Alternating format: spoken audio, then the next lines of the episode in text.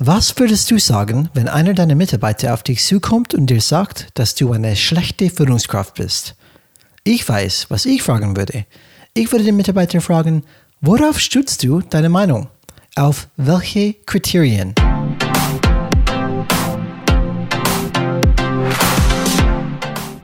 Hallo alle Changemakers draußen. Willkommen zu Changes Rad Podcast, wo wir jeden zweiten Freitag Impulse und Ideen zum Change Management geben.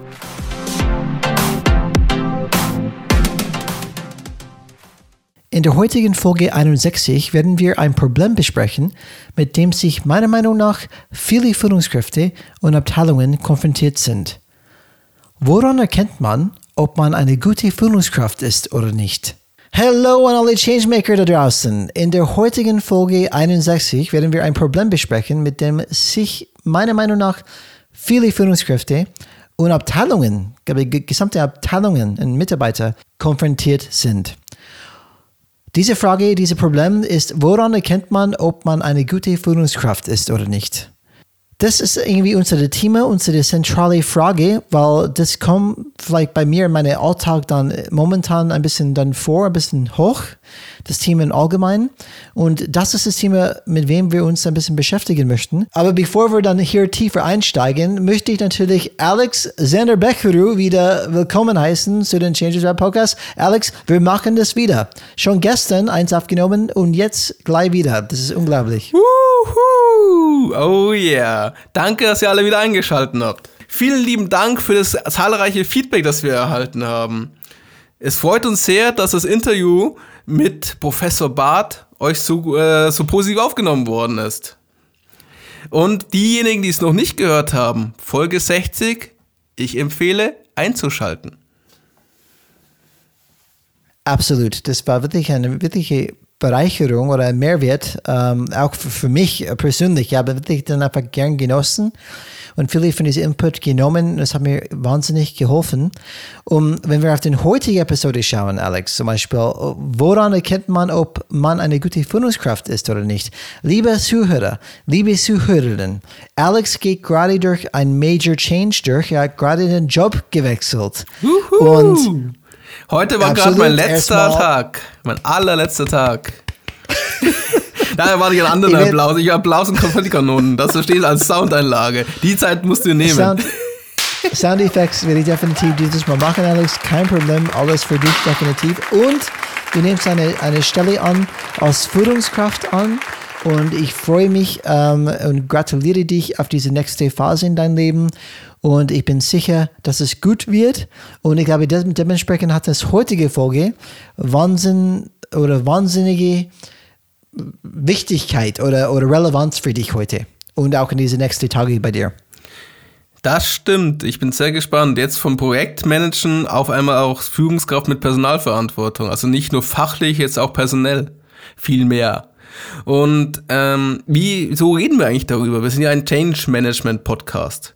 Aber wir haben ja schon in anderen Folgen und in ein paar Folgen, die sind auch natürlich in den Show Notes verlinkt für euch, ähm, schon festgestellt, dass Führung, Leadership, die transformative Führung, wie wir schon öfters erklärt haben, statt die transaktionelle Führung, ähm, entscheidend ist, in gerade in so ein äh, konflikthaften, dynamischen Prozess wie den Change, Wandel oder Transformation, sucht euch den Begriff aus, ähm, vernünftig umzusetzen. Und hier besprechen wir ein schönes Thema, was für mich auch natürlich jetzt spannend sein wird, wenn ich bei meinem neuen Arbeitgeber anfange, in meiner neuen Rolle. Und zwar, welches Thema, Brian? Woran erkennt man, ob man eine gute Führungskraft ist oder nicht? Und zum Beispiel, wir können gleich mit einer Frage eröffnen, Alex. Was würdest du tun, wenn ein Mitarbeiter auf dich zukommt und dich beschuldigt, ein schlechter Chef oder Führungskraft zu sein? Eine interessante Frage wäre von, von dir zum Beispiel als Führungskraft, worauf stützt du diese Meinung?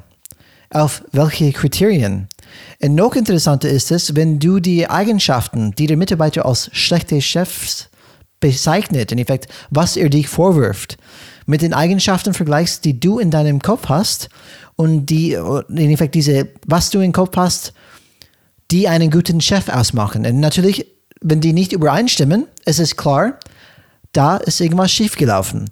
Und darum geht es einfach dann heute zu klären. Ähm, wie kann man das schaffen, dass nicht nur für dich als Führungskraft definiert hast, sauber, was hältst du für eine gute Führungskraft, aber nicht nur das. Das ist eine, eine Kreis, weil das Mitarbeiter muss es auch wissen. Weil wenn der Mitarbeiter nicht weiß, was du als Führungskraft eigentlich dann tun solltest den ganzen Tag, was sind deine Kernaufgaben, deine Stärken, deine Kompetenzen. Wenn er das nicht weiß, was von dir als Führungskraft zu erwarten ist, dann ist es ganz klar, dass ganz schnell Missverständnisse hochkommen könnten. Und in der heutigen Folge geht es um dieses Thema und wir werden nicht nur darüber sprechen, sondern auch ein, einige Tipps geben, was du tun kannst, um die Frage, bin ich eine gute Führungskraft, zu beantworten. Und Alex, und liebe Zuhörerinnen und Zuhörer, wir haben uns vorher nicht abgestimmt. Das Thema war klar, aber wir bringen eigene Punkte heute mit. Ich bin gespannt, ob die alle über, übereinstimmen oder ob wir in heftige Diskussionen zum Beispiel dann reingehen. Immer dieser Erwartungsaufbau. Schau, mal, was da kommt. Auf jeden Fall ähm, auch das Thema, was heißt überhaupt gute Führungskraft? Da bin ich gespannt, was wir am Ende dann sagen können. Vielleicht, vielleicht vorab, es ist definierbar. Sag es mal erstmal so. Gut. Dann Willst du jetzt schon streiten, Alex? es ist, ja, nein, wir fahren das Thema so auf. Bevor, aber jetzt, okay. bevor wir wirklich jetzt anfangen damit, in dieses wunderschöne Thema einzutauchen, ihr wisst das Spiel, ihr kennt es gut. Wie erreicht man uns? Kontakt at changesrad.de. Also das gerne. Hat, Alex, das hat sich echt wie uh, Mr. Rogers angehört. Weißt du, kennst du Will you be my neighbor? ja, ich, ich kenne die Serie. Oh Mann. Oh. Finde ich gut. Just, Altemann, Alex, sage ich dir. Altemann, so eine, so eine Lied das ist singen. Naja, okay. Ich habe auch graue Haare. Auf jeden Fall Ihr könnt uns gerne per E-Mail, und zwar noch einmal, Brian, an at Kontakt at changes 80 Folgen, ich sag's dir. Äh, du noch mal, Alex? Dieses Mal schaffe ich das, verspreche ich. Ihr könnt uns gerne euer Feedback, eure Fragen, alles Mögliche ganz in Oldschool-Manier per E-Mail schicken und zwar an Kontakt at changesrad.de und Kontakt ist deutsches Kontakt geschrieben mit ein K, nicht mit ein C. Und sonst in moderneren Wegen gerne über LinkedIn kontaktieren. Unsere Namen sind sehr leicht findbar. Auch deiner, Brian? ja, definitiv. Schreibe uns in LinkedIn. Wir freuen uns drauf. Und wenn wir es weiter so machen, sehe ich schon, wir werden irgendwann irgendwas aufbauen. Aber ich weiß nicht, ob es Instagram oder Facebook sein wird, aber da müssen wir noch diskutieren. Ist ja, ja immer genau, noch ein Nebenbei-Projekt, muss man ganz klar sagen. Wir müssen Definitiv. gucken, wie wir unsere Zeiten hinkriegen. Okay, aber lang genug gewartet. Steigen wir ein. Do it, man. Do it. Jeder von euch, also viele von euch, denke ich, haben sicher das schon gehört. Mitarbeiter verlassen nicht Unternehmen, sie verlassen Vorgesetzte. Und ihr könnt es euch vorstellen, und es, zeigen auch sehr viele Studien, dass eine Führungskraft eine wichtige Rolle ist und einen hohen Einfluss praktisch auf die Zufriedenheit, auf die Produktivität der Mitarbeiter hat. Kompetente Manager zu haben ist wesentlich, praktisch somit für die Unternehmen, um konkurrenzfähig zu sein und auch zu bleiben. Und somit sorgen auch kom kompetente Führungskräfte nicht nur für die Zufriedenheit der Mitarbeiter, sondern auch für deren Erfolg, für den, für den Erfolg des Unternehmens. Weil überraschenderweise glückliche Mitarbeiter bleiben länger und sind produktiver. Wer hätte das gedacht? Und trotzdem haben wir in vielen Unternehmen, und das glaube ich, habe ich und Brian auch schon öfters erlebt, immer noch ein sehr veraltetes Verständnis von Führung und Hierarchie. Dort stehen nicht Eigenschaften wie Dominanz, Härte und Stärke im Vordergrund, um halt seine Führungsposition zu rechtfertigen. Laut einer Umfrage der Hochschule Osnabrück sind 80% der Befragten in schlechten Führungsverhalten tatsächlich keinen Grund, sich von Vorgesetzten zu trennen. Das zeigt, wenn Vorgesetzte sich falsch verhalten, zumindest für manchen Verständnisse, vor allem in unserer heutigen Zeit, wird immer noch an ihnen festgehalten. Was ich auch bestätigen kann. Aus meinen mhm. Erfahrungen. Und die wichtigsten Kernpotenzen, jetzt kommen wir wieder überraschenderweise, ich sag schon wieder überraschenderweise, ich muss da aufpassen. Uh, Alex, ja? Alex, darf ich kurz, kurz einen Satz, weil das hat Nein. mich kurz, kurz verwirrt. Ähm, ich mache jetzt autoritäre Führung jetzt. Du hast jetzt deinen Mund oder ich jetzt erkläre meinen Punkt. ich würde es halt deinen Mund. Das auf dich? Wie, sehr, wie li sehr liebevoll. Das freut mich für dich. Uh, so, wir haben zum Beispiel laut einer Umfrage der Hochschule Osnabrück sehen 80 Prozent der Befragten in schlechtem Führungsverhalten tatsächlich keinen Grund, sich von Vorgesetzten zu trennen. So, das bedeutet, dass die Firma von diesen Vorgesetzten nicht trennt, bedeutet allerdings nicht, dass die Mitarbeiter nicht trennen von den, Führungs von den Führungskräften. Genau. Das heißt, Genau, dass, dass das wirklich klar ist. Ähm, dass like, natürlich, die Mitarbeiter rennen weg von schlechter Führung, leider die Unternehmen rennen nicht weg von schlechten Führungen oder Führung. Sie tolerieren das und denken, dass es sogar Teil ist, weil einfach das falsch verstanden wird. Er ist halt so dominant und weil er halt auch Ergebnisse liefert. Man muss die Leute mhm. antreiben. Das ist wirklich dieses, nennen wir es mal oldschool, oldschool rückwärtsgewandte Vorstellung von Führung. Das ist wäre schon fast der Manager mit der Peitsche. Genau. Hat seine Zeit gehabt, vielleicht, seine, seine, seine, seine Gründe, warum es zum Beispiel so sich durchgesetzt hat. Aber mittlerweile in unserer komplexen Welt und wo man nicht mehr alles weiß als Einzelperson, ähm, vielleicht eine andere Art und Weise von Führung überlegen sollte, andere Führungsstil auch überlegen sollte. Aber man muss, man muss ja auch bedenken, es ist ja auch natürlich ein Generations-, ein soziales äh, Hintergrund. Aber die Babyboomer werden im Arbeitsmarkt immer mehr, weniger, weil sie in Rente gehen oder schon in Rente gegangen sind. Und die dominierende Arbeitsgruppe sind aktuell Generation X und die Generation Y. Und die Generation Y ist ja seit 1980 praktisch, zählt die ja. Äh, bis mhm. zu den 2000ern. Und jetzt die Generation Z ist ja auch schon über 20 Jahre alt, muss man auch mal sich vorstellen. Ja, Wahnsinn. Und die werden natürlich die Dominante und immer mehr von der Generation Y, die ein anderes Verständnis von Arbeit und von auch das Zusammenarbeiten haben und von Führung, werden auch, wie ich jetzt zum Beispiel, kommen in Führungspositionen und haben immer mehr Einfluss drauf, wie die Arbeit sich gestalten kann. Und hier passt sehr gut dazu. Google hatte ein, hatte, hat mehrere Projekte, die haben ja versucht herauszufinden, datengetrieben, was gute Teams ausmacht und in ihrem Pro Project Oxygen, Oxygen, oder wie sagt man das? Oxygen, ja, genau, ihrem, Sauerstoff. Genau, in ihrem Project, auch auf Deutsch, nur anders geschrieben.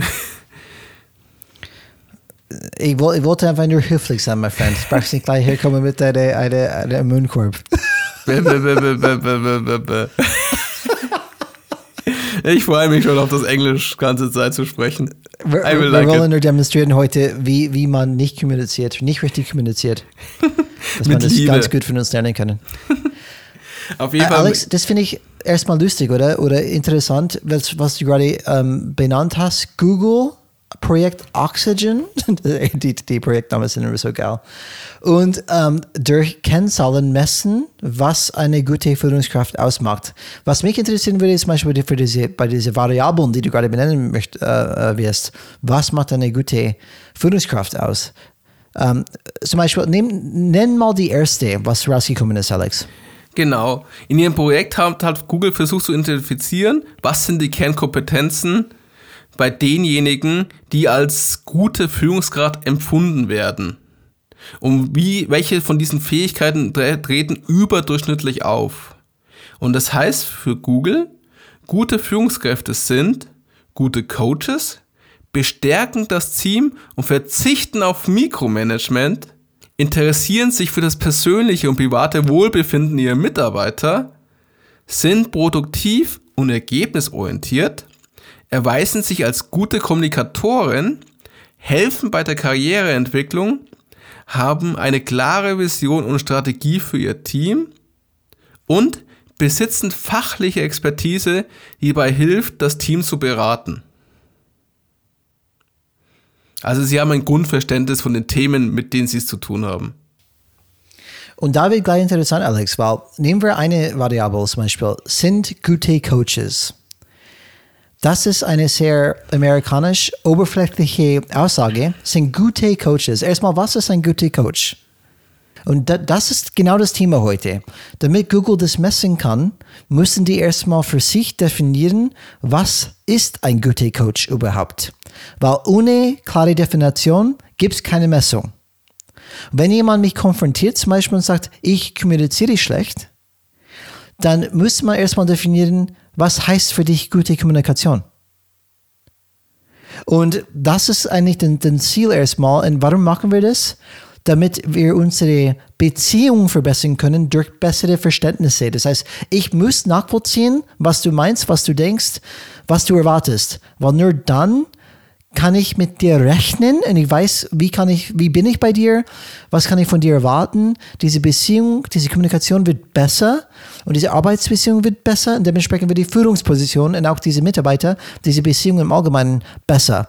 Und ähm, das ist eigentlich die Quintessenz. Können jetzt schon die Folge beenden. Es geht darum, einfach klare Verständnisse zu schaffen auf beide Seiten. Was sind meine Erwartungen an dich? Was sind, was sind deine, deine Erwartungen an mich? Und damit wir uns gut kommunizieren können. Aber nur ein Witz, wir machen weiter natürlich. Alex, deine Bühne. Ich würde auch nicht damit gehen, dass das das Ende ist. Also es ist sicher ein Teilaspekt davon, aber ich glaube noch nicht, dass das meiste darin ist. Weil zum Beispiel, du hast ja gefragt, was Google versteht, was ist ein guter Coach, was ist ein guter Trainer. Und ja. Google sagt dazu, anstatt jedes Problem selbst zu lösen, und da kenne ich sehr viele Führungskräfte, die ein Problem haben, abzugeben und die selber die Probleme lösen wollen, nutzen die besten Führungskräfte die Herausforderung als Unterrichtsmomente.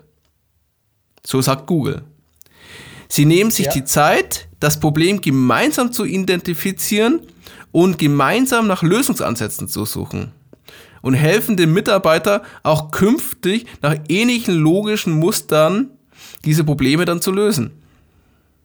Also gute Führungskräfte leiten ihre Teams und geben bei Bedarf tiefe Einblicke in die Sache.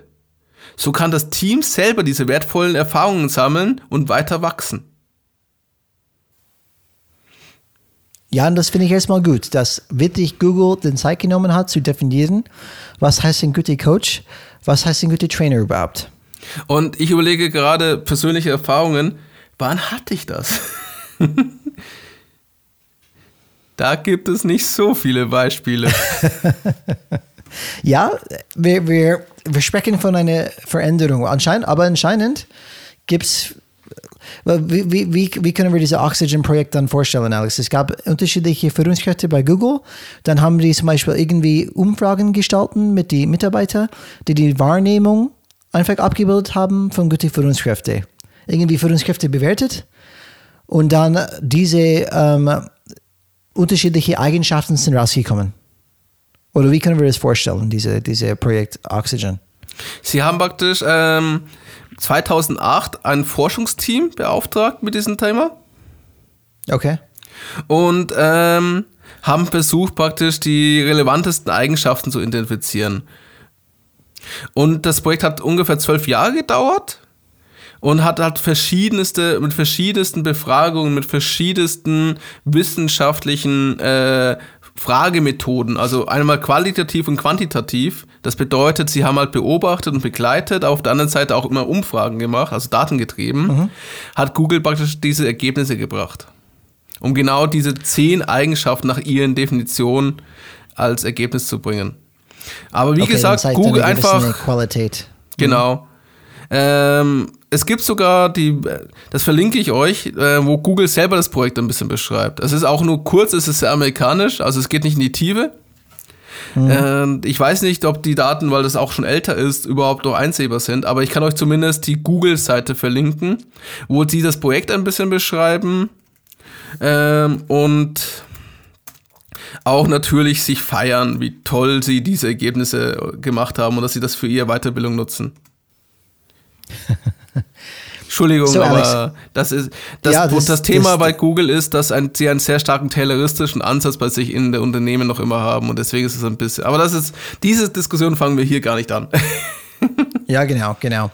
Ähm, die sind erstmal gute Kategorien, zum Beispiel, was, was man da sieht ähm, weil ich glaube, ich, ich kenne mich sehr gut aus, ähm, mindestens behaupte ich, dass ich sehr, mich sehr gut auskenne mit ähm, Malik, Fredmund Malik und ähm, diese Grundsätze des wirksame Führung. Da hat er zum Beispiel sechs ähm, Resultorientierung, Beitrag zum Ganzen, Konzentration auf weniges, Stärken nutzen, nach Stärken entwickeln, gegenseitiges Vertrauen aufbauen und positiv denken. Und man findet natürlich dann diese, manche von diesen Themen dann auch drin. Uh, ich glaube, das, das, man könnte wahrscheinlich relativ gut einigen, was eine moderne Führungskraft vielleicht wissen sollte oder, oder machen sollte. Aber das erste Punkt, den wir heute vielleicht machen möchten, ist, dass wenn man eine Führungskraft, eine gute Führungskraft sein möchte, dann ist die Frage erstmal, was heißt gut? An was stellst du fest, dass du eine gute Führungskraft bist? Darum geht es einfach, dass du einfach Grundlage, eine Grundlage zur Orientierung hast wegen mir, du, du, eine, eine Person, die, die fünf Bananen isst am Tag, ist eine gute Führungskraft. Keine Ahnung, man braucht irgendwas, das man einfach dann messen kann.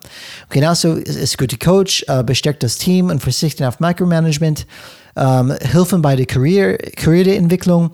Die sind konkrete ähm, Themen, wo man definieren könnte, zum Beispiel, wenn, ein, wenn ein Mitarbeiter sagt, du bist eine schlechte Führungskraft und ich habe die Beweise dafür, dass ich wirklich jede von diesen einzelnen Punkten durchgehe und mache, dann ist diese Aussage erstmal fraglich. Da müssen wir gemeinsam durchgehen. Okay, eigentlich, ich habe ein Meeting mit dir jede Woche, der darum geht, deine Karriereentwicklung zu schaffen oder weiterzubringen. So, das ist eine meiner Kernkompetenzen. Das mache ich. Äh, dann gehst du die Liste durch. Mit Beispielen. Es kann sein zum Beispiel, dass die, dass der Mitarbeiter sagt, na, na. Ich, eine gute Führungskraft für mich ist jemand, die mir jeden Tag genau sagt, was ich tun sollte. Die Micromanagement betreibt. Es gibt auch solche Leute, die vielleicht so, so sagst mir genau, was ich tun sollte und wann und wie. Und dann, wenn, wenn das eine ganz andere Erwartungshaltung, ähm, andere Kriterien sind, als die Führungskraft hat, dann klar, kommt es dann zu Problemen.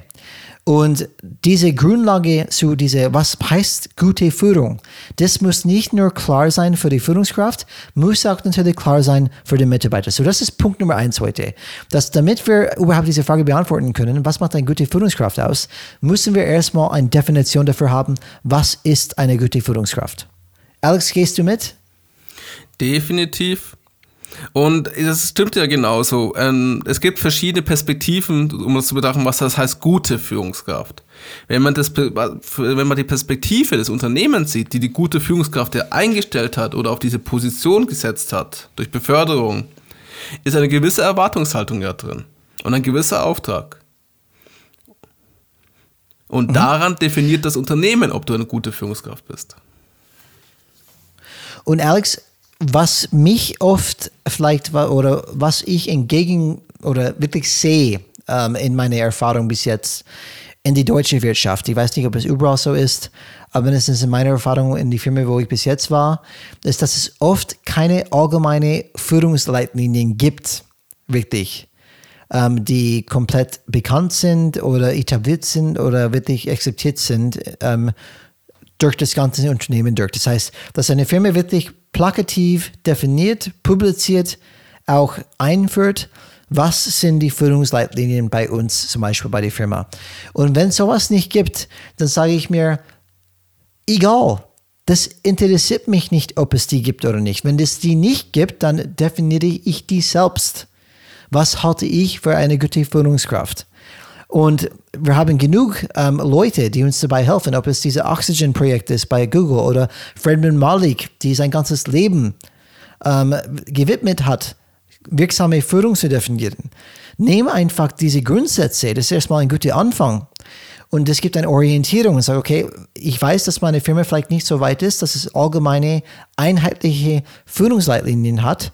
Aber ich nehme davon, ich, ich gehe davon aus, dass diese ganz kluge Menschen, diese Experten, die, die ihr Leben lang mit diesen Themen beschäftigt haben, schon etwas dabei gedacht hat.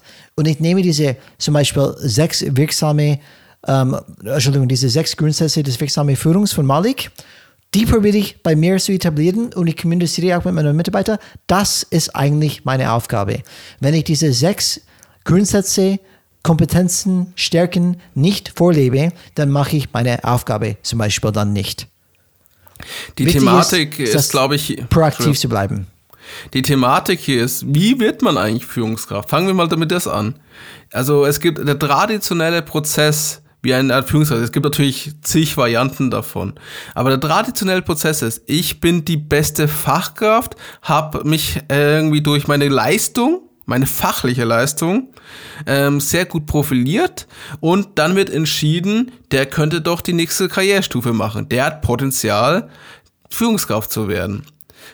Und das ist schon der, die erste Schwierigkeit und das zieht sich, glaube ich, in der ganzen Führungsthematik so durch, weil das gleiche habe ich jetzt gerade auch. Ich habe ich hab das beim Projektmanagement, also wie ich ins Projektmanagement gegangen bin, hatte ich schon das Thema. Aber jetzt habe ich nochmal das Thema, diesen Rollenwechsel mitzunehmen. Weil wo kommt denn das Problem her mit dem Mikromanagement, mit dem Thema Dominanz? Ich bin eine gute Fachkraft gewesen. Ich bin stolz darauf, dass ich diese Kompetenz mir selbst so hart erarbeitet habe und dass ich all das so gut geleistet habe und dass ich als Belohnung dann an mich befördert werde. Somit, warum soll ich dann auf mich umstellen? Warum soll ich auch dann auf einmal auf die anderen hören? Warum soll ich denen vertrauen, dass sie es überhaupt können? Und wenn sie es nicht können, warum soll ich denen dann nicht das wegnehmen und selber lösen? Ich kann das ja. Und das ist, glaube ich, so ein Grundproblem, was sich dann komplett überall durchzieht. Ja, Alex, das ist ein sehr guter Punkt. Und zum Beispiel, nehmen wir diese, diese Fredman Malik zum Beispiel, äh, diese, diese Grundsätze, oder auch die von Google. Keine einzige von diesen diese Kompetenzen von Google oder von Fredman Malik sind fachliche Kompetenzen. Die sind alle überfachliche Kompetenzen. Das Einzige das heißt, ist, Entschuldigung, da muss ich ein bisschen. Ja. Wir müssen das mit dem Finger okay. wieder einführen. ähm, ja, das Einzige ist, der letzte Punkt, besitzen die fachliche Perspektive, die dabei hilft, das Team zu beraten. Das ist der letzte Punkt. Okay, das, genau, das ist ein Beispiel. Aber, Aber das, da geht es nicht darum, ähm, er hat praktisch ein Grundverständnis vom Thema. Also er ist bereit, mhm. sich so einzuarbeiten. Er ist nicht der Experte, dafür ist auch nicht sein Job, aber er hat ein Grundverständnis über das äh, Thema. Und bei Google ist es überraschenderweise, ich sage schon wieder überraschenderweise, äh, überraschenderweise Programmierung. Da geht es ja um Codes. Und du kannst keinen Menschen dann solche Entscheidungen treffen lassen, wenn er kein Grundverständnis hat, wie das Programmieren, wie IT-Projekte funktionieren. Das braucht er schon. Aber er braucht nicht die perfekte Codezeile, dass er das schreiben kann. Er braucht nicht ein Verständnis, wie das gesamte Programm funktioniert. Er muss nur den Rahmen verstehen und wissen, was für diesen hängt, Rahmen wichtig ist. Hängt davon ab, Alex. Hängt davon okay. ab, wie, wie zum Beispiel der Führungsposition definiert ist. Weil was du gerade gesagt hast, es gibt schon einen Unterschied zwischen fachliche Führung, und das ist der erste Schritt normalerweise, wie du schon sagst. Man hat sich als Sachbearbeiter sehr gute Arbeit geleistet wird man promoted oder befördert zu fachlicher Führung, die zum Beispiel oft überhaupt keine disziplinarische Führung hat. Und was sind Aufgaben bei fachlicher Führung? Und ich habe damit Gott sei Dank schon vorher beschäftigt damit, weil Extremes. Ähm, zum Beispiel fachliche Führung, Aufgaben sind Aufgaben verteilen, Weitergabe von Fachwissen, Mitarbeiter fachlich weiterentwickeln, Behalte den Überblick über die Themen, Informationen sammeln und weitergeben, unterstützen bei Bedarf in operativen Bereich. Das heißt, die arbeiten auch mit. So, dieser Zwischenschritt, diese fachliche Führung, da gibt es eine, eine große Sprung zwischen fachlicher Führung zu überfachlicher Führung, wo man sagt, wir arbeiten an die Arbeit. Und das ist das Thema zum Beispiel, einen Rahmen schaffen, der es den Mitarbeitern ermöglicht, effektiv zu arbeiten. Reflexion mit den Mitarbeitern, Retrospektiven, Orientierung geben, den Weg zeigen, Mitarbeiter entsprechend ihre Stärke entwickeln. Aber das ist ein Schritt, Schritt danach. Du kannst es schon kombinieren, aber das ist genau, was du meinst, Alex. Man sieht, wie schwer es ist, ähm, alles zu definieren und dass es nicht durcheinander kommt. Was ist eigentlich meine Aufgabe als fachliche Führung oder als überfachliche Führung? Das ist ein Grundthema, aber Google hat das nicht so gemeint. Also ich kann, also ich, das ist das Schöne, wir haben ja hier die Sachen. Wie gesagt, ihr könnt in den Show Notes dann das selber nachlesen. Ähm, Google sagt ganz klar, gute Manager und Managerinnen verstehen die Aufgaben ihrer Mitarbeiter, einschließlich alle ihre To-Dos und Herausforderungen. Wenn die Führungskraft in eine neue Abteilung versetzt wird, nimmt sich deshalb auch die Zeit, sich über die Abläufe zu informieren und Vertrauen aufzubauen, bevor er oder sie drastische Änderungen vornimmt, Ratschläge erteilt oder neue Zielvereinbarungen durchgeht. Es sei von enormer Bedeutung, dass ein Vorgesetzter auch das Handwerk versteht und nicht nur die Zahlen. Und das ist so ein Wink, finde ich, so ein bisschen gegen die BWLer, weil ich hatte viele Vorgesetzte, die nichts davon verstanden haben, auch sich auch die Zeit genommen. Sie wollten es gar nicht verstehen. Sie haben nur auf die Zahlen geschaut und dann gesagt, das sieht so, so und so sein. Das sieht so mhm. aus, das muss so sein. Und das ist das, also das ist, das ist, also, äh, also, wie gesagt, du deutest das gerade ein bisschen anders, wie es Google es gedeutet. Also, ich gebe dir komplett recht, du hast immer nee, das Thema mit den nee. Fachlichen oder so. Stimmt gar nicht. Ich deute das überhaupt nicht anders. Das sind zwei komplett unterschiedliche Führungsaufgaben. Was, was Google davon spricht, ist eine Ebene höher als eine fachliche Führung. Das meine ich. Weil die zum Beispiel, es wird nicht geschaut, ob eine fachliche Führung den Mitarbeiter hilft bei der Karriereentwicklung. Das ist vielleicht die Aufgabe von der Abteilungsleiter oder die disziplinarische Führung. Das würde ich erst sagen, disziplinarische Führung, ja. Genau, aber das, wir sagen in den, in den in der überfachlichen Führung zum Beispiel, man sagt, okay, man hat einfach andere Aufgaben als Führungskraft. Genau so, genau so. Ich muss mit der Karriereentwicklung ähm, ähm, beschäftigen. Zum Beispiel mein Direct Report, die für den fachlichen Bereich zuständig ist. Ich muss natürlich ihm zuhören.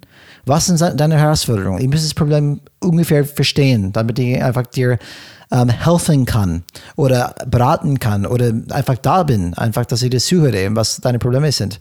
Aber das ist, was ich, das ist, das ist, was ich meine, was so gemischt wird. Weil was ich selbst aus meiner eigenen Erfahrung schon sehe, ist, dass durch eine Hierarchiestufenmodell, wo du eine überfachliche Führungsperson hast, nehmen wir einen Abteilungsleiter zum Beispiel, dann hast du unter die Abteilungsleiter eine fachliche Führung. Dann über die, unter die fachliche Führung die Mitarbeiter. Dann auf einmal ist der Abteilungsleiter zwei Hierarchieebenen entfernt von seinen Mitarbeitern. Mhm. Und man wundert, warum die Mitarbeiter unzufrieden sind und niemand kümmert, kümmert um mich und meine Karriereentwicklung. Weil die Abteilungsleiter denkt, das macht die fachliche Führung. Aber die fachliche Führung denkt, das ist nicht meine Aufgabe. Und das ist, wo es schwierig wird. Jede Aufgabe, jede Führungsposition muss genau definiert sein, was ist eigentlich mein Auftrag hier. Damit diese ganzen Themen, was Google auflistet oder was Malik listet, diese Aufgaben muss erledigt sein. Das muss dazu gehören. Die Frage ist, wer macht das? Macht das die Abteilungsleiter? Macht das die fachliche Führung? Es ist mir egal, wer das macht, aber es muss gemacht sein. Und das ist mein Punkt dass oft durch diese vermischte ähm, Führungskräfteentwicklungen, Sachbearbeiter, fachliche Führung, über, über äh, fachliche Führung, dass es auf einmal dann zu vermischt wird und dann, was fällt am Boden? Diese ganzen Aufgaben. Da wird nur auf die fachliche geschaut und nicht mehr auf diese überfachliche Aufgaben geschaut. Mhm. Und das ist mein Punkt, dass, dass man sagt, weil ich, ich gehe genau mit dir, was du sagst, diese Aufgaben müssen passieren. Ich verstehe, was Google sagt, ich verstehe, was Malik sagt. Aber die sollten nicht verloren gehen, diese Aufgaben, durch Annahmen, dass jemand das macht. Ja. So, Alex, und das Punkt ist wirklich proaktiv bleiben. Wenn dein Google nicht vorgibt oder wenn du bei Google bist, hast du Gott sei Dank wahrscheinlich Leitlinien, aber wenn du bei einer Firma bist, was viele gibt, wo keine Führungsleitlinien überhaupt gibt, dann bitte sein, kein Opfer sein und sagen, ah, ich kann nicht führen, wir haben keine Leitlinien, tut mir leid, ich muss warten. Es gibt ja auch. Such was. Also wir reden ja vor allem im Mittelstand natürlich, weil äh, große DAX-Konzerne so, die haben Leitlinien, auch Mittelständler haben Leitlinien. Also ich kann dir sagen, bei meinem alten Arbeitgeber gab es ein Führungsbuch. Das konnte ich sogar herunterladen, mir selber anschauen, weil es im Internet war. Aber ich kann dir Hast genau sagen, der, ja klar, ich war neugierig. Und ich kann dir ganz mhm. klar sagen, erstmal der Fokus war nicht auf diese Kompetenzen, das Menschliche, also nicht so sehr. Das war eher mehr auf das Ergebnis der Thematik. Und das andere Thema war ja auch noch, was mit dabei ist. Ähm, ich habe es nicht gesehen, dass das gelebt worden ist. Und ja, dass genau, auch dann ja auch irgendwie eingegriffen worden ist, was gelebt worden ist von der HR oder so. Da gab es ein paar Themen und ein paar Projekte, wo so man gemerkt hat und mit der HR ein Gespräch auch war dazu und die haben gesagt, kann man nichts machen. da dachte ich auch, aha, mhm. spannend. Das Buch Führen, Leisten, Leben von Fredman Malik ist mir geschenkt worden bei, bei, bei meiner eigenen Firma, weil das sollte unsere Leitlinie sein. Ein, ein ganzes Buch ähm, im Endeffekt, okay, das muss ich dann irgendwie internalisieren. Natürlich merke ich, was da drin ist, wird nicht vorgelebt. Das ist oft der Fall. Ein guter aber Anfang für mich, immer. Ja, genau. Aber für mich ähm, denke ich mir, ich möchte es vorleben, weil ich bin überzeugt davon. Und darum geht es einfach. Es kann sein, dass dann, dann eigene Führungsleitlinien bei der Firma Lücken füllen muss. Genau wie Alex gesagt hat, da fehlen soziale Kompetenzen. Das fehlt das Menschliche. Wenn es dir fehlt, tut es dann einfach dann rein. Die, die, die, Führungskräfte über dich, die werden wahrscheinlich überhaupt nicht interessieren, was du machst. Die interessieren, kommen die Ergebnisse oder nicht. Und Wie wenn du das lieferst, ja, wenn du es lieferst und trotzdem eine gute Führungskraft sein kannst, die deine Erwartungen dann äh, entspricht, die vielleicht moderne Führung entspricht, ist doch desto besser. Aber jetzt wird es im grauen Bereich, Alex. Jetzt werde ich äh, noch unsere Zuhörer Zuhörerinnen jetzt verwirren. Weil wir, wir haben gerade gesprochen, Kernstärken und Kompetenzen identifizieren. Und wir können natürlich in die Theorie schauen, wir können Malik anschauen, wir können von Google schauen, wir können einfach sehen, okay, wir, wir müssen irgendwie weggehen, was ich ein bisschen erklärt habe, von dieser Führungsstil, autoritative Führung, Patri, diese, dieses Wort macht mich fertig, Patri, patriarchische Führung ähm, und hinbewegen zu kooperative, partizipative Führung, wo ich nicht mehr alles sage, was genau wie getan werden sollte.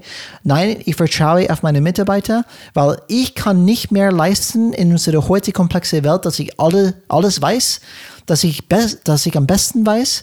Eigentlich, wir wollen diese Teamstärke nutzen, dieses Grundkonzept. Eins plus eins ist nicht zwei, ist drei, dass unsere gemeinsame Köpfe irgendwas rausbringen können, die noch besser ist als uns einzeln. Und da ist eher eine partizipative Führung an, ähm, wie sagt man das, effektiver als autoritative, äh, autoritative Führung. Das ist nicht eine Meinung, das ist einfach dann, Best Practice zeigt das ja auch. Es ist auch logisch nachzuvollziehen, dass wenn ich meine, die Köpfe von meinem Team mehr Freiraum geben und nicht alles an meine einzige Entscheidungen denken, erstmal bin ich schneller und wenn ich irgendwas halte von, von Teams, dann kommt das Ergebnis zum Beispiel vielleicht besser raus. Aber ich sage nicht, erstmal, das ist bewertungsfrei. Es ist abhängig, was die Kontext ist und was die, was die Erwartungen sind. Und ich gehe zurück zu dieser Metapher. Es gibt eine Langkarte. Das heißt, die Langkarte zeigt uns, wie ich führen sollte oder was meine Strategie ist zum Beispiel für meine Firma. Ähm, ich habe eine Langkarte vor mir. Und diese Langkarte zeigt mich, okay, so sollte ich sein. Als Firma und als Führungskraft zum Beispiel. Aber wenn diese Landkarte nicht zu die Landschaft passt, dann habe ich ein Problem. Das meine ich, man sollte erstmal ein bisschen bewertungsfrei sein mit dem Führungsstil und die Kernkompetenzen. Super, nehmen wir ein Beispiel. Alex, morgen, und jede, ähm, ich kriege immer negative Reaktionen auf diese Beispiele, ich bringe es trotzdem. Ähm, Alex, du und ich, wir, wir müssen morgen im, im Krieg wir müssen morgen in ein ganz gefährliches Land gehen und kämpfen.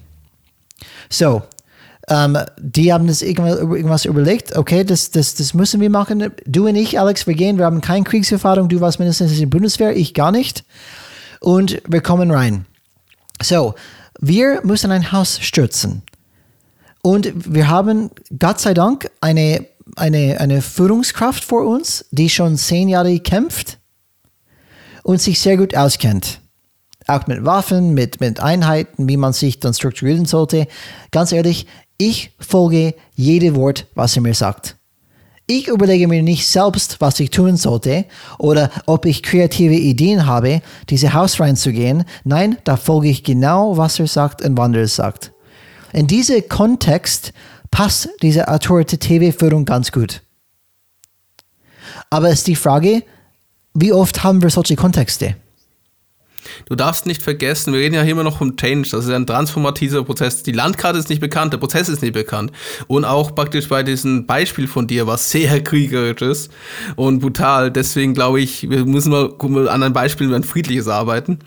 Ähm, aber nee, das, es gibt kein friedliches Beispiel. Das, deswegen sage ich das doch, dann da auch. kann, kann ich dir, kann ich dir sogar, aber das machen wir jetzt nicht. Das ist, auch, das, das ist ja nicht das Thema. Das Thema ist ja eher, ähm, die Thematik ist, ja, definitiv.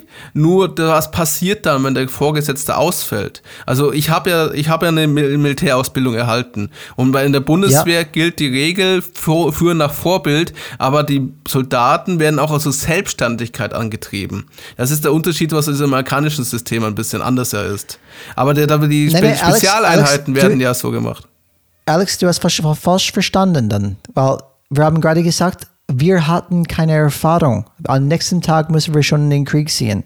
Das ist der Unterschied. Wenn ich natürlich Soldaten habe, die sich auskennen, Kompetenzen schon haben, klar kann ich diese andere Führungsstil anwenden. Aber wenn du, nehmen wir ein, ein friedliches Beispiel. Ähm, neue lass, mal, lass uns ganz kurz nochmal, lass uns bevor, ähm, ja, okay, wenn wir das Beispiel nehmen, dann bist du nur Kanonenfutter und ich würde dir ganz klar empfehlen, Fahnenflucht zu begehen. Weil diese Soldaten, die so eingesetzt werden, ich, haben ich keine lange Überlebensrate. Ich verschaue meine Führungskraft. Er sagt ja. genau, was ich tun sollte. sein Job ist, mich dann Leben zu halten. Das macht er schon. Äh.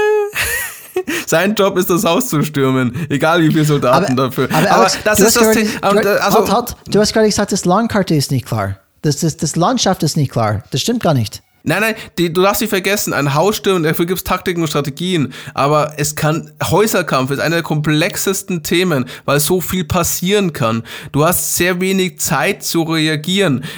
Ja, das verstehe ich schon, aber das, von das Haus stürzen bin ich schon weg. Nein, nein, aber darum, das ging, also mir ging es um Landkarte, aber klar, militärisch gibt es eine ganz klare hier, also Militäreinheiten funktionieren so und es gibt Spezialeinheiten ja. haben eine gewisse Ausnahme, aber wir reden ja hier von wirklich Spezialeinheiten und in diesem Kontext sind ganz klare Hierarchien deutlich. Bestes Beispiel, ich habe äh, damals Kollegen gehabt aus dem Wachbataillon Berlin. Die wurden so stark ähm, gedrillt, dass sie jeden Befehl, egal ob es sind, ausgeführt haben. Weil das Berliner mhm. Bataillon ist das Excel, äh, Exzessierbataillon. Böse Stimmen sagen tanzende Affen, aber das ist eine Meinung, die ich nicht teile. Das sind die Leute, die müssen in diese schönen Formationen massieren. Die müssen, wenn Gäste aus, äh, wenn Botschafter aus dem Land kommen oder Präsidenten oder was auch immer, dann müssen sie ja an der Seite stehen. Dann müssen sie praktisch die Ordnung halten und müssen halt entsprechend diese schönen Paraden machen. Und ja. da ist nicht gefragt, ob du eine Meinung hast oder ein Gedanke. In dem Kontext wirst du mit einem dann würde es gar nicht funktionieren. Die, die Leute müssen wie eine Maschine funktionieren und die müssen nicht nachdenken, sondern genau das tun, was ihnen gesagt wird. Und wenn es bedeutet, zehn Stunden geradeaus zu gucken auf eine weiße Wand. Ja, aber Alex, ich sage das bewusst, dass man erstmal bewertungsfrei das Thema anschauen sollte, weil wir haben auch draußen auch ganz viel autoritative Führungskräfte und auch patriar patriarchische, äh, patriarchische Führungskräfte. Die, die Familien. Denken, ja, zum Beispiel, die sagen, das hat sich immer funktioniert, warum sollte ich mich ändern? Und deswegen sage ich nicht nur auf unserer Seite, dass wir sagen, okay, wir nehmen, wir bewerten die Autoritative nicht negativ, oder auch die kooperative oder partizipative nicht negativ. Wir sagen, schauen wir an, was in den heutigen Tagen, was, was für Herausforderungen auf uns dann kommen. Was glauben wir besser funktionieren wird? Genau, nicht, also da stimme ja. ich dir, also ich habe es jetzt, habe ich habe es verstanden. Ich stimme dir da komplett mhm. zu.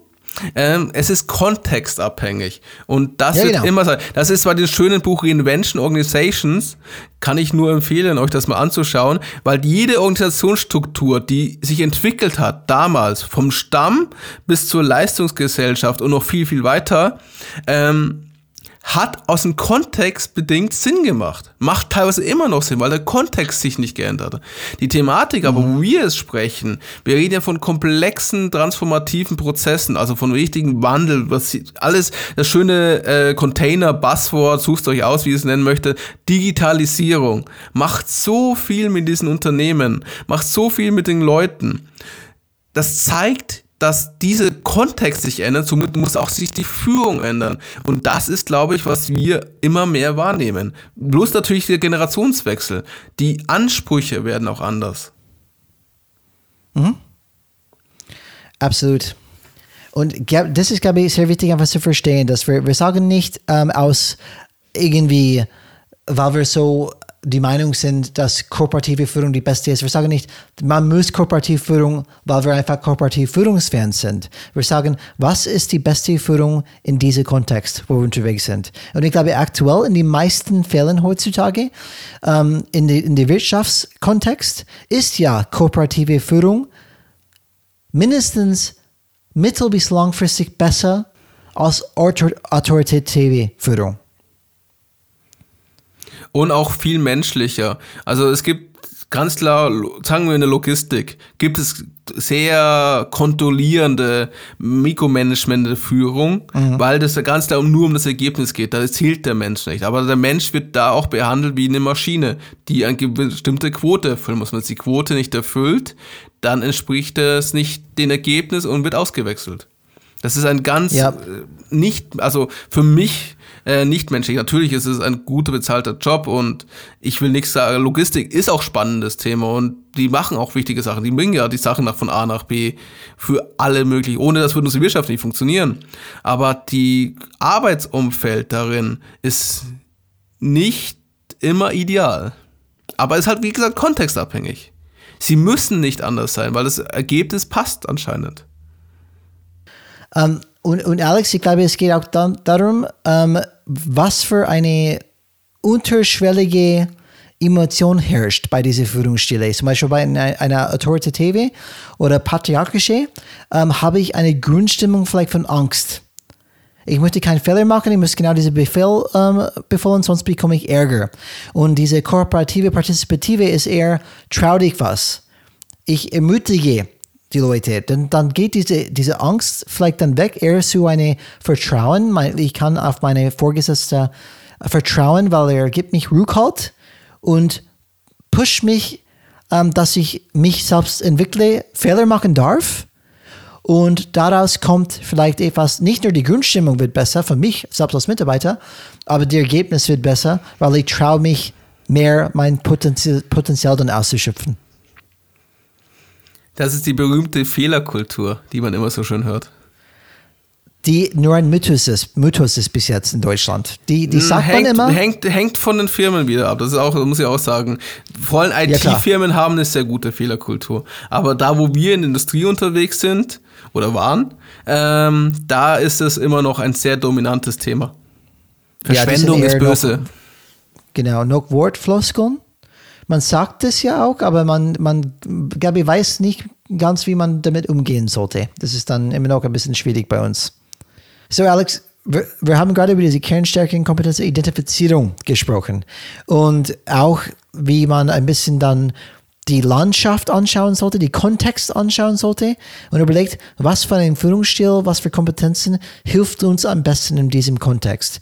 Und wie gesagt, wir haben natürlich Kernkompetenzen mitgebracht, die wir glauben, die meist, in die meisten Wirtschaftskontexte ähm, ganz gut passen. Da können wir auch dann wieder etwas lernen von Google, oder Alex? Genau. Wir haben ja gerade über die Fehlerkultur gesprochen. Und Google sagt ja, einige Punkte ist, eine gute Führungskraft ist ein guter Trainer. Und der gute Trainer nutzt halt diese Herausforderungen, um praktisch nicht selbst das Problem zu lösen, sondern daraus einen Unterrichtsmoment zu machen. Das finde ich eine schöne, spannende äh, Definition davon. Und der, der, der, die Führungskraft nimmt sich auch die Zeit, mit der Fachkraft das Problem oder mit dem Team gemeinsam das Problem zu identifizieren und nach Lösungsansätzen zu, zu suchen dass praktisch die Mitarbeiter logische Muster für sich selber erlernen durch ihre Erfahrungen, damit sie zukünftig das Problem selber bewältigen können. Und der, die Führungskraft gibt auch bei Bedarf tiefere Einblicke dann in die Themen. Und so sammeln sie wertvolle Erfahrungen. Das ist ja klassisch wirklich das Thema Fehler, Fehlerkultur, was man so immer auch wieder hört. Mhm. Und bei Google auch sicher in der, äh, gewissen Themen auch sehr gelebt wird. Das zweite ist ja dann, erst, äh, was wir auch gesagt haben, was wir ja vorher ein bisschen diskutiert haben mit Kernkompetenzen. E, also eine Führungskraft, eine sie oder er, also es ist immer geschlechtsneutral, wir meinen nicht nur Männer, ermächtigt das Team und vermeidet Mikromanagement. Und ich kenne sehr viele Leute, die unter sogenannten Mikromanagers wirklich leiden. Und da ist auch wieder das Thema, gute Manager und Managerinnen geben ihren Mitarbeitern die Freiheit, nach denen die sich sehnen. Also in Anführungszeichen, so ein bisschen könnte man auch ein bisschen ironisch verstehen. Und zwar, ihr eigene Ideen zu erforschen, Risiken einzugehen und auch Fehler zu machen.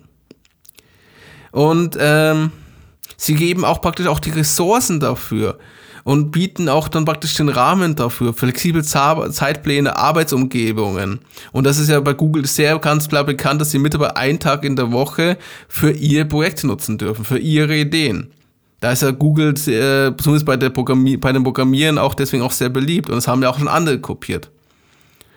Und dementsprechend hilft das einerseits der Führungskraft selber nicht in diese übertriebene, man muss es echt sagen, übertriebene Detailorientierung reinzugeraten. Weil was machen Mikromanager?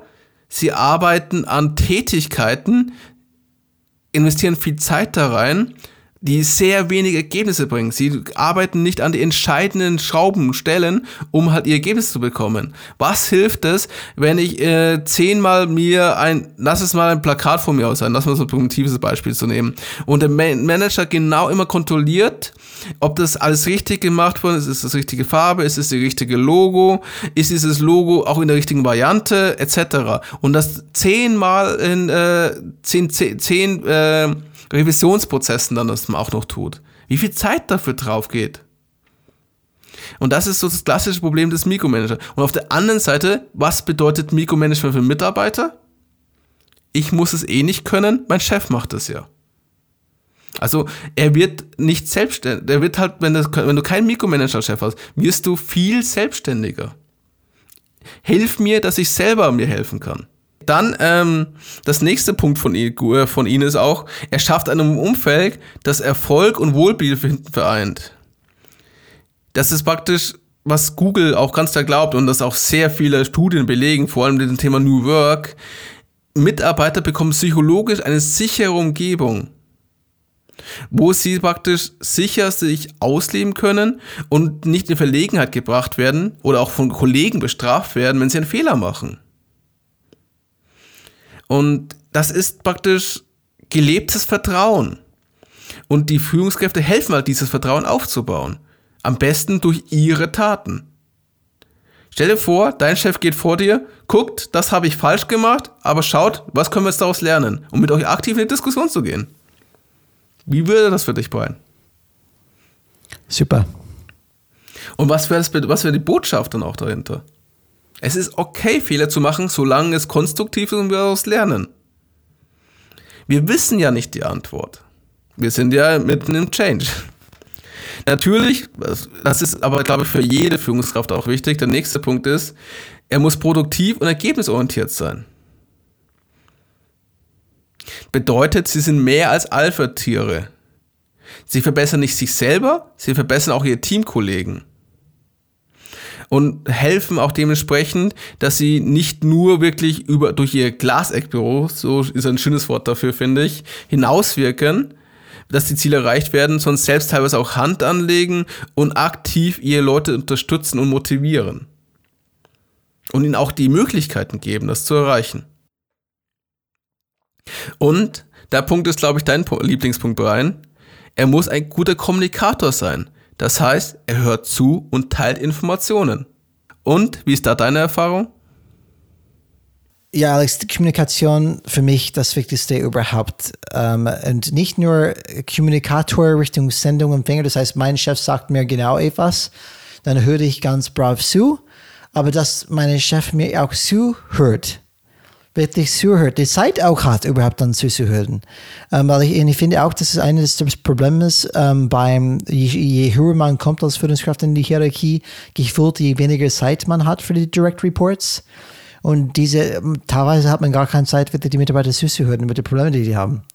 Und das finde ich ultra schlecht. Das heißt, es ist immer beidseitige Kommunikation, Sender-Empfänger, aber auch Führungskraft nach oben, Entschuldigung, ja, Führungskraft zu Führungskraft nach oben, auch umgekehrt. Führungskraft nach unten. Beide Richtungen müssen gut kommunizieren und auch Zeit füreinander haben. Das Thema ist ja, glaube ich, auch hier, ähm, dass gefühlt eben Wissen als Macht gilt und somit auch bewusst gewisse Informationen. Ist auch klar, es gibt gewisse Themen, es gibt gewisses Wissen, was teilt man nicht. Das kann man auch nicht teilen, weil das irgendwie gerade falscher Moment ist, dass es missverstanden ja, wird ja. oder auch nicht verstanden wird, was da geht. Aber er braucht ein angemessenes Einfühlungsvermögen und er muss auch praktisch äh, dieses Gefühl eigentlich bewusst bearbeiten. Und du kennst dieses Gefühl. Niemand versteht, was sie da oben wirklich wollen. Das habe ich auch öfters ja. selber erlebt. Ja, das ist Klassik, eine Klassik-Situation. Dann, das also, Schöne. Wie du sagst, Alex, ich habe bewusst auch, sagen die es gar nicht bewusst sie sagen die nicht ganz Sie klar, haben es wollen. auch teilweise, also sie haben da teilweise äh, nicht das Interesse, also ich weiß nicht, ob es böse oder nicht böse ist, aber auch Angst davor. Also manchmal habe ich das Gefühl, mhm. sie haben Angst zu kommunizieren. Oder sie sind der Meinung, ich habe jetzt dreimal eine Präsentation gehalten in verschiedenen Kontexten. Das Thema muss doch jetzt von der ganzen Firma verstanden werden. Und ich kann dir sagen, weil ich mit diesen Leuten mich dann unterhalten habe, 5% haben es verstanden von denen. Und ich glaube, du musst es so oft erzählen und auch wirklich vorleben, bis es dir aus den Ohren rausgeht. Weil die Leute prüfen auch und gucken, meint er es ernst? Oder wie meint er das? Ja, und vielleicht der kurze Tipp für euch alle draußen. Woher kenne ich, ob ich ein guter Kommunikator bin? Na gut, hat den Empfänger verstanden, was du eigentlich dann kommunizieren wolltest? Wenn nicht, dann hast du schlecht kommuniziert. so einfach ist es. Egal, ob man fünfmal eine Präsentation gehalten hat oder nicht anscheinend funktioniert diese Art und Weise die Kommunikation nicht bei dieser, bei dieser Person. Man muss irgendwas anderes probieren. Wichtig, die Kommunikation entscheidet die Empfänger, nicht der Sender. Genau. Es kommt nicht darauf an, was A sagt, sondern was B versteht. Richtig. Dann ein sehr beliebtes Thema auch von Olaf Kapinski von Lebensführen Podcast und zwar Feedback. Wie oft erlebst du, dass du Feedback bekommst, das dir aber nicht hilft? Brian, das war jetzt schlecht. Das ist nicht aktionsfähig, Alex. Was soll denn machen? Genau. Das, du musst ein beobachtbares Verhalten kommentieren, mit dem er dann arbeiten kann. Wenn du das so und so machst, nehme ich das so und so wahr. Überleg vielleicht, wenn du das anders machen könntest oder wieso, dann könnte es anders wahrgenommen werden. Das ist ja ein wichtiges. Und stell dir vor, du kriegst konstruktives Feedback von deiner Chefin oder Chef. Und mit diesen Tipps wirst du auf einmal besser. Und erreichst, du kriegst dann auch so eine Möglichkeit, dich selbst zu entwickeln. Und dann redet ihr auch noch mit dir über persönliche Karriereziele.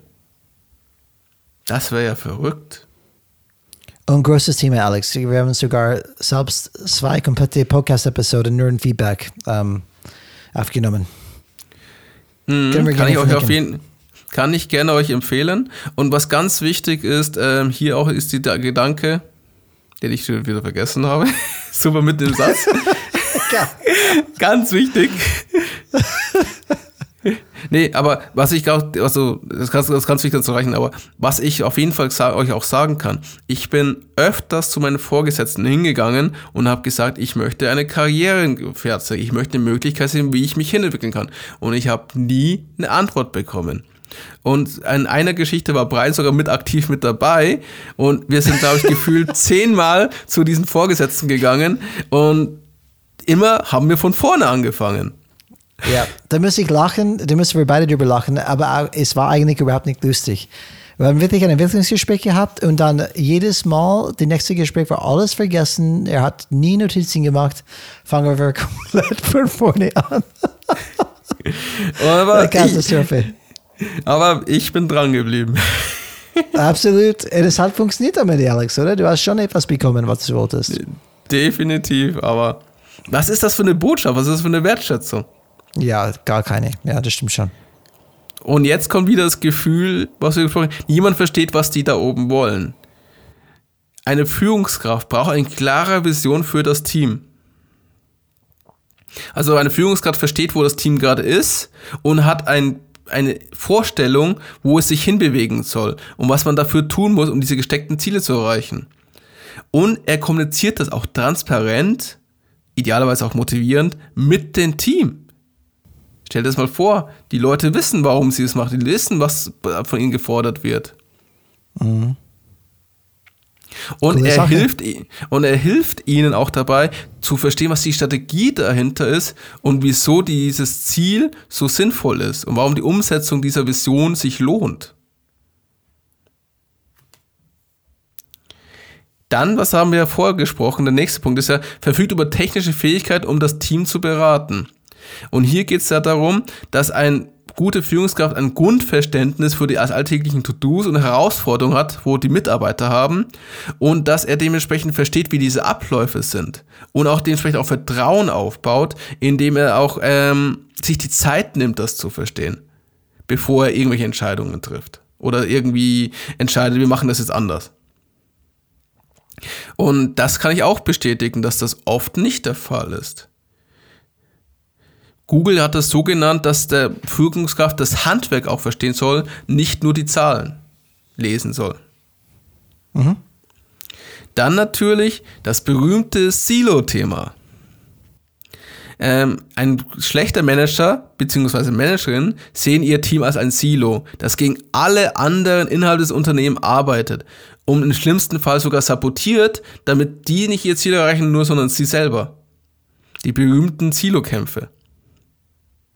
Und eine ganz gute Führungskraft, so auch nach dieser Studie, sagt ganz klar, er sieht das große Ganze. Sie sind alle auf dem gleichen Schiff und versuchen das gleiche Ziel zu erreichen. Es geht um mhm. das Wohl für das gesamte äh, Unternehmen. Und er ermutigt dementsprechend auch sein Team, das auch so zu denken und auch dementsprechend so umzusetzen. Keine, Einspiel, äh, keine Einzelspieler sein, Einzelkämpfer, sondern in Kollaborationen denken und damit auch verhindern, dass die Unternehmenskultur toxisch ist. Und da gibt es ein mhm. schönes Beispiel zu Microsoft. Die hatten bei Bill Gates Zeiten genau so eine toxische Sache und dann jetzt in den letzten Jahren, wo der neue CEO auch angefangen hat, wurde, so, wurde genau daran gearbeitet. Er hat angeblich das, ein berühmtes Buch über gewaltfreie Kommunikation an den verteilt. Und nicht nur verteilt, wie bei dir, sondern auch gesorgt, dass sie es leben. Mhm. Wie, wie heißt dieses Buch, Alex? Die sollen wir auf jeden Fall in die Show Notes verlinken. Sehr gerne. Ihr findet auch den passenden Artikel im Business Insider dazu. Und das ist von dem berühmten Psychologen Marshall B. Rosenberg und mhm. ähm, anderen Gastautoren. Und das Nonviolent Communication. Gewaltfreie Kommunikation. Als Satya Nadella, der CEO von Microsoft, wurde, hat er praktisch dieses Buch an alle seine Manager verteilt. Und zwar im ersten geschäftsführenden Meeting und hat das klar als Leitlinie für die zukünftige Führungskultur nicht nur äh, gepredigt, sondern auch eingeführt. Mhm. Und somit hat er den Turnaround geschafft. Und das war 2014. Cool. Somit ist, deswegen ist Microsoft besser geworden, als sie früher waren.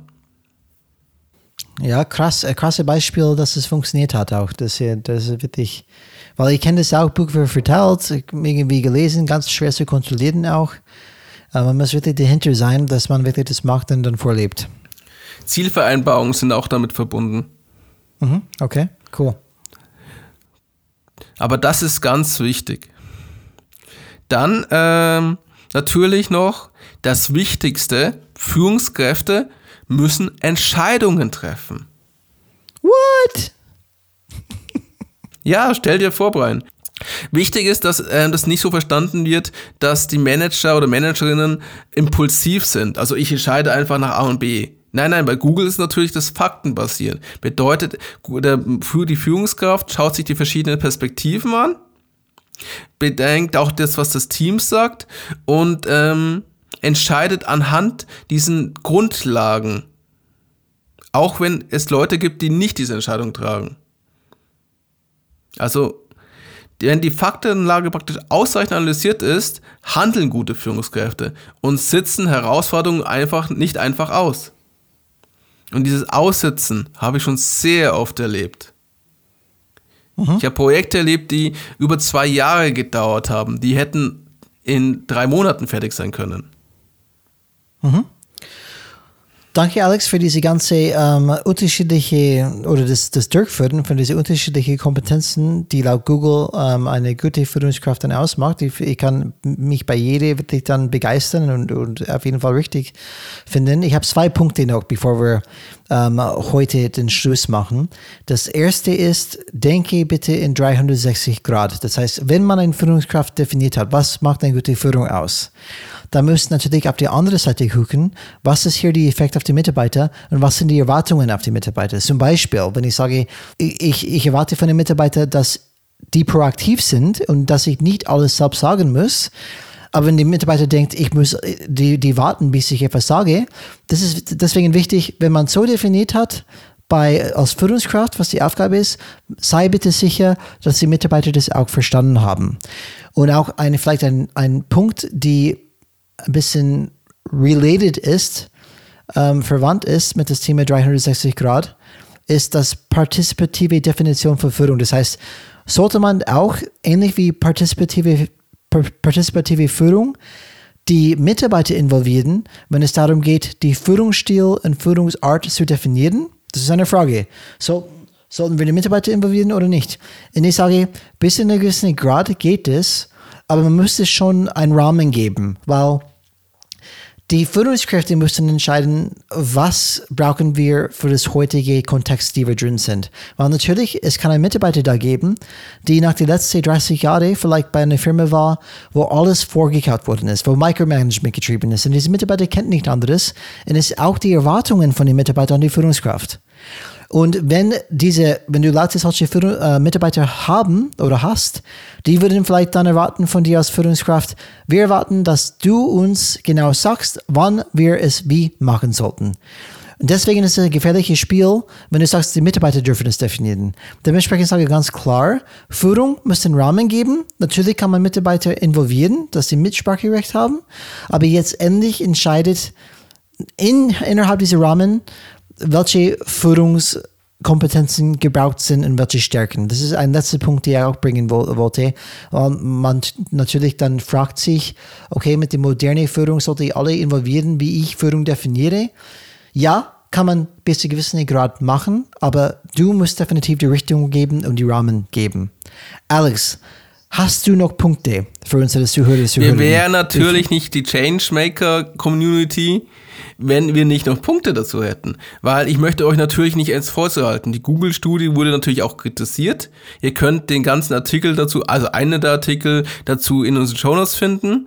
Und es geht um nicht um Folgendes, weil es geht praktisch nicht, dass äh, wie hört sich das an? Hier, das sind die zehn perfekten Punkte, für, wie eine Führungskraft, eine ideale, gute Führungskraft sein muss. Das ist genauso, mit diesen zehn Dating-Tipps äh, kriegst du jede Frau. Es ist sehr trivial, trivial. Es ist sehr trivial, sehr einfach. Und ähm, es ist zwar, das ist das schöne, zehn erarbeitete Management-Eigenschaften, aber man muss auch sagen, dass Google selber, sowie auch der inzwischen verstorbene Wissenschaftler der oben genannte Studie, David Gavin, auch diese Trivialität dieser Charaktere, der Eigenschaften selbst auch erkannt hat. Und ich möchte jetzt gar nicht mit diesem ähm, Ethik-Thema anstoßen, weil dann wird man, man ganz böse das, und das ist ja Google, was sehr gerne auch macht. Das ist aber eine ethische Diskussion. Ähm, die, die Manager, also die Führungskräfte von Google, werden praktisch nur als wandelnde Datenquellen dehumanisiert. Bedeutet, sie befinden sich in ständiger Beobachtung und anhand dessen werden sie beurteilt. Mhm. Und das ist natürlich auch ein gewisser Druck. Das, äh, ich, du kennst doch das, Pana, äh, das Panoptikum. Das war ein Gefängnis, das ist ein Gefängnis, damals, Günter Dück hat das auch mal in seinen Vorträgen getan, kenne ich das bei diesem Begriff. Das musst du dir vorstellen, du hast praktisch eine, einen Kreis, wo lauter Gefängniszellen drin sind. Die sind auf einer Seite offen. Und in der Mitte ist ein Turm, wo man nicht sehen kann, ob, der, ob die Wärter sie sehen. Und somit fühlten sich die Gefangenen 24-7 beobachtet und haben an mhm. dessen einen gewissen Druck gehabt, weil sie wussten nicht, wo der, ob die Wärter sie gerade beobachten oder nicht. Und das wurde damals in den 70ern wirklich in einem Regime getestet. Aber das ist eine andere Geschichte. Und man muss sich entsprechend vorstellen, dass praktisch dieses ähm, sogenannte moderne People Operation, was Google macht, eigentlich ganz böser Taylorismus ist. Weil nur anhand deiner Bewertung, anhand der Daten, die ich erhebe, bewerte ich dich und gebe dir auch Strafen. Was diese ganz klar Wenn-Dann-Bedingungen die an ganz vielen Klauseln sind. Nur halt im positiven Sinne, weil sie diese Eigenschaften definiert haben. Und das ist ein bisschen schwer zu sehen, äh, weil das macht auch die Manager so, die sind so wie wir, sie gerne hätten und sie messen praktisch, äh, führen praktisch eine, äh, wie nennt man das am besten? Also anhand diesen Faktoren tut Google praktisch die Leute auch in eine gewisse Richtung drängen. Und wir haben schon gesagt, erstmal, man darf nicht vergessen, jeder Mensch ist äh, sehr individuell. Also die vielen Führungskräfte haben ihren eigenen Stil und ihre eigenen Arten und Weise. Und auf der anderen Seite ist natürlich, dass du weißt jetzt nicht wirklich, ist es immer das Richtige so von der Führung. Es gibt wahrscheinlich Eigenschaften, die noch nicht erwähnt werden, weil es sind ja nur zehn Eigenschaften, worauf das Kundfokus ist. Mhm. Wo eine, äh, eine Vergleichbarkeit und eine, Auf, äh, eine statistische Auffälligkeit kam. Aber sind es wirklich diese zehn? Es können auch andere Sachen sein, die nicht damit dabei sind. Und man muss auch ganz klar sagen, das ist ein bisschen so, ähm, es gibt so einen bestimmten Begriff dafür und das heißt Halo-Effekt. Nicht, dass es das Phänomen bei den Menschen, Organisationen mit bestimmten Eigenschaften natürlich weitere Eigenschaften zugeschrieben werden. Bedeutet, dass ein guter Fußballtrainer, der dürfte auch äh, dementsprechend Ahnung von anderen Themen haben, von der Grippe oder so, weil er ist ja in sein Team ist. Also man schreibt also, du bist mein Chef, also musst du auch praktisch im Privaten sehr kompetent sein und sehr führungsstark mhm. sein. Also, dass du das praktisch die Eigenschaft, die durch den Titel ist, durch die Position auf andere Themen übertragen wird. Das ist das beste Beispiel, wie viele waren es während der Corona-Krise auf einmal Experten in Virologie? Mhm. Oder in der WM, wie viele sind auf einmal Experten für Fußball? Und das ja. ist das Thema. Und das kann dementsprechend auch das alles verfälschen. Also es kann sein, ja, wir haben das erkannt, dass diese Eigenschaften da da sind bei der Studie, aber sind die Eigenschaften wirklich dafür verantwortlich, dass das gute Führungskräfte sind? Und äh, da gibt es diesen berühmten Managerberater Goldrate, der sagt auch immer, tell me how you measure me und I will tell you how I will behave. Und dass du auch praktisch dieses Business-Theater ein bisschen damit erzeugst. Und Google hat sehr hm. viel Zeit und Energie in diese, ja, aber das, kann, das, wie gesagt, ich, das ist am Ende, es ist nur einfach eine andere Perspektive dafür. Mhm. Und ähm, ja. gewisse Sachen muss man zumindest, aber man muss auch bedenken, ist das wirklich alles richtig, was sagt? Ich habe ja dieses Buddha-Zitat, ähm, prüf praktisch jede Worte, ich kann dir alles erzählen, mach deine eigene Meinung daraus. Und Google hat sehr viel halt in diese Beurteilungssysteme investiert und man kann nicht sagen, wäre die Energie nicht woanders besser gewesen? Mhm. Und das ist so ein bisschen die Kritik mitgeht. Aber lasst, liest euch den Artikel selber vor, der ist verlinkt, der ist sehr amüsant zu lesen und ich wollte einfach noch diese Perspektive mit euch mal teilen. Ja, ist wichtig, weil das, das, da, diese kritisches Denken, äh, zum Beispiel, okay, das, das wird alles dann vorgekaut von Malik, von Google, aber stimmt das dann wirklich? Klar, das ist wichtig, einfach diese, diese kritische einfach dann Haltung zu haben, so, okay, macht das Sinn, macht das Sinn für mich in meinem Kontext? Dann kommt man auf, auf jeden Fall, mindestens hat man Gedanken darüber gemacht, dann kann man nachvollziehen oder erklären an die Mitarbeiter, wenn solche Fragen kommen, zum Beispiel. Ist das und das Richtige hast, für uns? Und ein allerletzter Impuls in diese Richtung, es muss nicht für dich genau das Ideale sein. Weil jeder hat seine Stärken und Schwächen und es hilft dir immer auf seine Stärken zu fokussieren. Es gibt ein paar Grundregeln, die du beachten musst, aber es ist, heißt nicht, dass du alle zehn Punkte, was ich jetzt hier beschrieben ist, perfekt leben musst, perfekt ausführen musst. Das ist ja genauso, mhm. mit diesen Regeln tust du ganz klar ähm, abnehmen. Das ist Standardthema unserer Ernährung, das wissen unsere lieben Zuhörerinnen und Zuhörer schon, wenn sie öfters uns jetzt zugehört haben. ähm, heißt aber nicht, dass es für mir funktioniert. Nur weil bei dir diese Diät funktioniert hat oder diese harten Regeln, heißt nicht, dass es bei mir funktioniert, weil ich entweder keine Disziplin habe oder es mir schwer fällt oder es mir gar nicht so schmeckt oder mein Körper vielleicht auch anders darauf reagiert. Ja. Und das ist das gleiche gilt bei diesen zehn Manager-Eigenschaften. Und Alex, wir müssen langsam zu Ende kommen. Das heißt, ich würde gleich in die, in die ähm, Fazit dann einsteigen.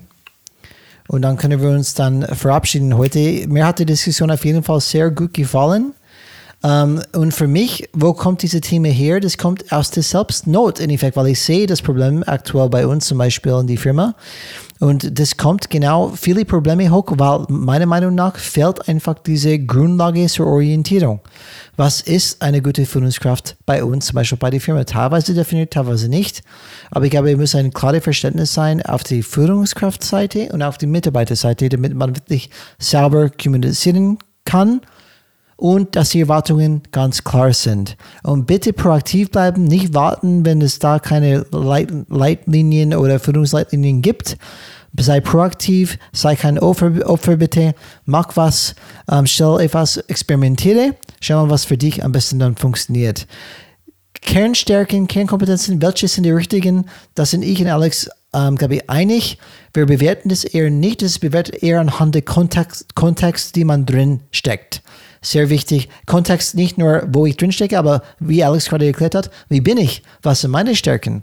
Wie ist meine Persönlichkeit? Und, und so weiter. Und ähm, na, natürlich auch, aber bitte aufpassen, weil eine Führungskraft ist eine Repräsentative für die Unternehmen, ähm, hat einen ganz klaren Auftrag dort, kann nicht nur machen, was er will oder sie will, ganz klar.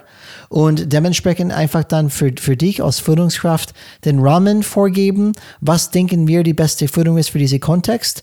Aber natürlich kann man dementsprechend die Mitarbeiter involvieren. Das ist unser Verständnis für Führung. Wie findet ihr das? Habt ihr Ergänzungen? Ähm, dieser Dialog, diese Wertschätzung gegenüber, gegenüber den Mitarbeitern kann an sich dann nur helfen. So, und Alex, was sagst du dazu? Ähm, das ist die große Schwierigkeit, glaube ich, was hier insgesamt bei diesen, was wir schon fehlenden Leitlinien ist. Es wird sehr viel Energie und Zeit in die Prozesse investiert. Aber, oder in die Ergebnisse, was rauskommt. Aber sehr wenig Zeit in den Menschen. Mhm. In diese Teambuilding. Das ist aber warum Google ja dieses, so viel Geld in die Hand nimmt und versucht, das in diese Richtung ja zu machen. Und auch für sich selber das zu definieren und auch ständig daran arbeitet. Wie auch andere Unternehmen ständig daran arbeiten, wie Microsoft, das Beispiel, was wir auch erwähnt haben. Und für mich das Fazit ist wirklich, ähm, nimmt das als Impuls für euch mit, schaut, was ihr selber damit machen könnt und gewisse dieser Grundregeln, was wir jetzt hier auch erwähnt haben, zählen ja genauso für unsere Change Management Prozesse, die wir immer wieder hier besprechen. Und eine der wichtigsten Sachen, was überraschenderweise immer, ich glaube wirklich in so gut wie fast jede Folge mit vorkommt, Kommunikation ist das A und O. Und es kommt nicht darauf dass du was sagst, es kommt darauf, was der andere versteht oder die andere. Und das darfst du nie vergessen. Und es gibt verschiedene Kommunikationsmenschen, es gibt verschiedene Kommunikationsarten. Das in Elternfolgen haben wir es ja schon öfters ein bisschen erklärt und gezeigt. Und beachtet das und denkt auch daran, wenn praktisch die PowerPoint nicht funktioniert, vielleicht funktioniert ein Gespräch, ein Workshop oder ein Bild, ein Plakat, wer weiß das schon. Oder er muss selber für sich das einfach mal ausprobieren. Er muss das einfach mal tun. Sucht den richtigen Weg und versucht nicht nur mit einer Art zu kommunizieren. Weil so wird er garantiert die andere Person nicht erreichen. Vielen Dank, Homie. Und ähm, hat Spaß mit dir wieder gemacht, wie immer. Ich wünsche dir erstmal eine schöne Reise zu deinem neuen Standort und eine schöne ähm, ähm, Reinkommen und Start. Äh, wir sprechen uns natürlich dann, ähm, bevor das dann soweit ist. Genau, und da gebe ich noch einmal eine kurze Ausblick zu der nächsten Folge. Wie versprochen liefern wir noch eine interessante Interview. Dieses Mal von Jonathan Barth, der Geschäftsführer von der Comedy Institute, ähm, der Sohn von Gernot Barth, die wir auch dann vor kurzem dann veröffentlicht haben. Ähm, auch ganz spannende ähm, Geschichten aus der Praxis. Wie geht man mit einer über Nacht ähm, hochkommende Krise wie die Corona-Krise in ein Institut, die wirklich auf Präsenzunterricht wirklich abhängig ist. Wie geht man, wenn auf einmal alles zugemacht wird? Spannende Geschichte, ähm, auf jeden Fall wert, das anzuhören. Fast zwei Stunden haben wir gesprochen, sehr schöne Erkenntnisse und schöne Geschichten, Anekdoten, äh, Geschichten. Und Alex, ich freue mich auf jeden Fall mit unseren Zuhörern und Zuhörern bei dieser nächsten Folge. Das Interview hat sehr viel Spaß gemacht. Denkt bitte daran, bei euren Podcast, ähm, äh, Podcast-Anbieter eurer Wahl uns positiv zu bewerten, wenn es diese Funktion gibt. Vor allem natürlich bei Apple Podcast. Da gibt es ja die berühmten fünf Sterne. Wir freuen uns darüber. Schreibt ein paar nette Worte dazu. Und wenn ihr auch keine netten Worte für uns habt, dann gerne auch her damit, aber dann bitte mit fünf Sternen. Bei uns gibt es eine Fünf-Sterne-Regel. Alles gut, man. Macht, macht Spaß, äh, mit dir immer wieder dann zu machen. Wir freuen uns auf die nächste Folge und Change is Rad. Abonniert unseren Podcast. Change is Rad.